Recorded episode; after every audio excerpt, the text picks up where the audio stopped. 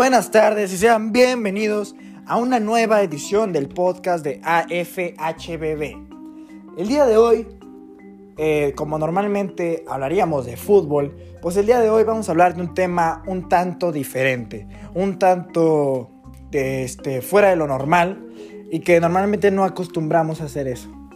El día de hoy hablaremos acerca de un poco de historia, un poco de historia profunda, de conspiraciones eh, y cosas así. Pero para esto no estoy solo. Están tres personas aquí conmigo. Eh, a mi lado derecho tengo a José Manuel Beltrán Yáñez, experto en el tema de historia. Enfrente mía tengo a Jesús Sebastián Soto Rey, experto en mitología griega. Y a mi lado izquierdo tengo a Edwin Arón Cisneros Ruiz, experto en cualquier tipo de historia civil. Bueno, y su servidor, claro que sí, Ricardo Irán Ruiz López. Bueno, el día de hoy vamos a hablar de lo que son los masones. Los masones que probablemente mucha gente sepa qué son, pero otro gran sector puede que no lo conozca al 100%, lo haya escuchado.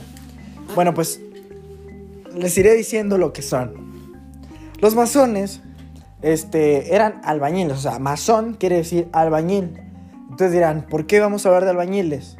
Pues miren, resulta que los albañiles de más o menos de la Edad Media, al momento de que construían sus iglesias o templos como Notre Dame, pues sucedían cosas como de que se cayeran y se morían y su familia se quedaba sin alguien que pudiera darles dinero o darles apoyo o brindarles este, comida o servicio médico. Entonces los albañiles decidieron hacer unas reuniones en la noche porque en esos tiempos estaba prohibido reunirse.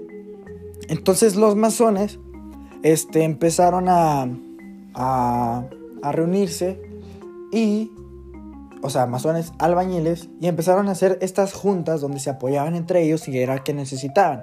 Si por ejemplo a alguien le había caído una piedra en el pie y no podía trabajar, pues entre todos daban una fracción de su salario para completar el salario de esta persona y así que no tuviera que, sufrir hambre su familia o tener que recurrir a hacer otro tipo de trabajos o incluso trabajar lesionado. Entonces, eh, a esto se fueron agregando doctores, se fueron agregando eh, políticos, eh, artistas, gente muy conocida y se empezó a hacer ya no tanto albañiles, pero empezó gracias a los albañiles. Entonces, se dice que estos albañiles o masones se juntaban en unos lugares muy específicos, llamados más logias, logias masónicas, así se llaman. Entonces, lo que pasa es que eh, pues sigue pasando el tiempo y al parecer siguen existiendo. Entonces, eh, lo que sucede a continuación, mi compañero Edwin dará la explicación de lo que significa el símbolo o logo de los masones, porque tiene un significado muy curioso. Claro que sí, cómo no. Tenemos lo que viene siendo tres, tres herramientas, ¿verdad? Que todos conocemos. Sería un compás, una escuadra y una G. Pero les explicaré un poco más a detalle lo que significa. La escuadra es una herramienta con la que podemos trazar ángulos. Es inamovible y por lo tanto es una herramienta de referencia para conocer si una representación respeta sus proporciones. La explicación principal de este símbolo es la disciplina. La escuadra nos guía en la rectitud de nuestras acciones cotidianas. Y no en vano, esta es la primera enseñanza que debe intentar en una aprendiz de masonería de tener grado. El tener grado simbólico de la masonería es, el aprendiz. Se representa por una escuadra y un compás, donde la escuadra está situada sobre el compás, este último abierto 45 grados. Hay otro símbolo que completa entre la escuadra y el compás, es la letra G. Que la letra G viene siendo su dios Gadu, ya que ellos eh, era su, su, creencia, ¿verdad? Este también tenía el, el número 3 era muy muy simbólico para ellos. El, el 3 era lo más, pues sí, el número de la suerte de ellos. De hecho, había 33, 33 grados de masonería. que aquí a mi, a mi izquierda, ¿verdad? Tengo a mi, amigo Churris, mi amigo Jesús, que me va a explicar un poco de eso de, la, de los grados de masonería. Para aclarar, me llamo Sebastián. Ok. Este. El primer grado viene siendo el aprendiz. El grado de los recién iniciados, cuya tarea es confrontarse a sí mismos y controlar sus pasiones. Ok, el siguiente nivel, que van aumentando por año o por cada fecha, es compañero. Grado intermedio, en el que los masones aprenden la filosofía de la secta y sus relaciones con el mundo exterior. ¿Ok? Después de eso, ya sigue el maestro. Quienes llegan al tercer puesto deben participar en todos los ritos de la logia y acceden a los conocimientos espirituales y arcanos de la misma, para enfrentar con ellos a la muerte y a la vida eterna.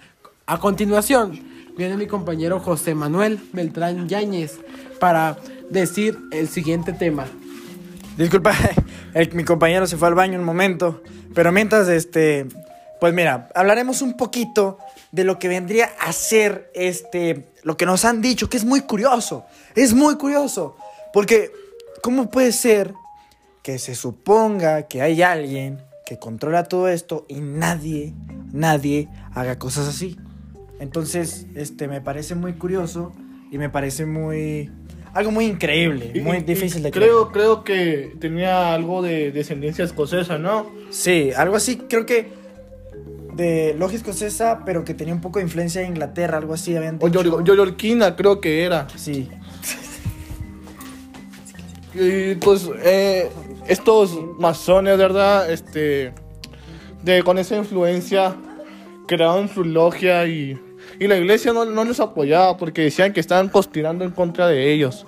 Entonces, ¿qué era lo que hacían los masones? Crearon sus logias y tenían que ir a, un lugar que, como quien dice, entre comillas, era secreto porque se reunían a escondidas de la iglesia. Ya que la iglesia, como les digo, ellos pensaban que conspiraban. Y en ese tiempo, pues sabemos que la iglesia era la que mandaba todo, la, la que movía todo el, el queso en este bando, ¿verdad?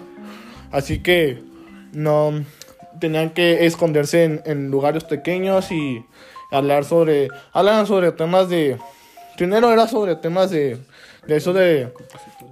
¿Cómo, cómo, cómo, cómo se dice Richie, el tema de. De los albañiles que tenían que cuidarse, pero después Ah, sí, fueron- pues fue como lo que expliqué un poquito al principio, de que ellos no tenían ni indemnizaciones, ni, le- ni les pasaba nada. Pero bueno, vamos a pasar a un tema mucho más interesante que es, o sea, continuando con la masonería, que es gente famosa, compositores, actores que han sido masones. A continuación, mi compañero José Beltrán les dirá algunos nombres junto con lo que son, ya que si son actores, autores o yo qué sé, y él les va a decir.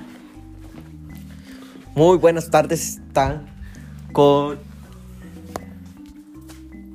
Están con José Beltrán, claro que sí, como mis compañeros ya les han explicado. Los masones son. Este. Es un poco tímido mi A compañero. lo que se refería al compañero es que los masones son un tipo diferente, como un tipo de religión, ¿sí o no? Sí, eso les quería decir, solo que ellos tienen religiones muy raras y extrañas. Ellos tienen creencias por un gran arquitecto, que es Dios. Bueno, ahora les voy a decir los actores masones.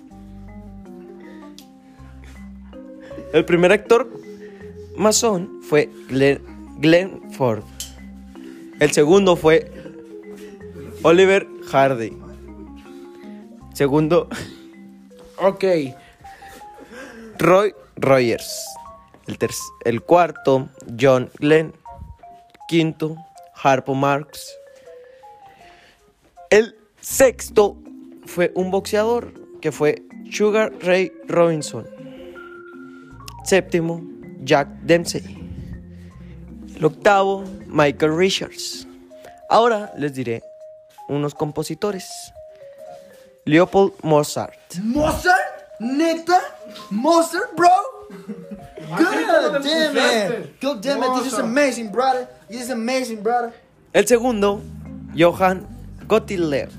Y por último, me dijiste que traías tres nomás, ¿no? ¿Me puedes decir el último? Y el último es Jiril Anthony Brenda. Excelente, oye, excelente, diría yo, ¿eh? Muy bien, muy buena nota.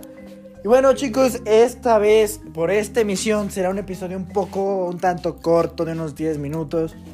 Normalmente duran más, pero pues esta vez tendremos que hacerlo un poco más corto debido a que, pues, nuestros grandes personajes no tienen el suficientemente tiempo para, pues, hacer algo un poco más largo. Pero bueno, esta fue otra emisión de FHBB, un poco relacionado con historia. Espero que los haya, que hayan disfrutado, que les haya gustado y lo más importante, que hayan aprendido algo.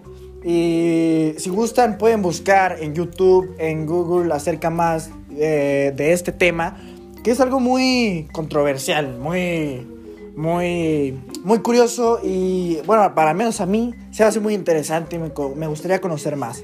Nosotros les dijimos algo así muy superficial, muy básico, pero ustedes pueden, pueden continuar buscando y pues bueno, este, eh, hasta la próxima y pásensela chido. Bye.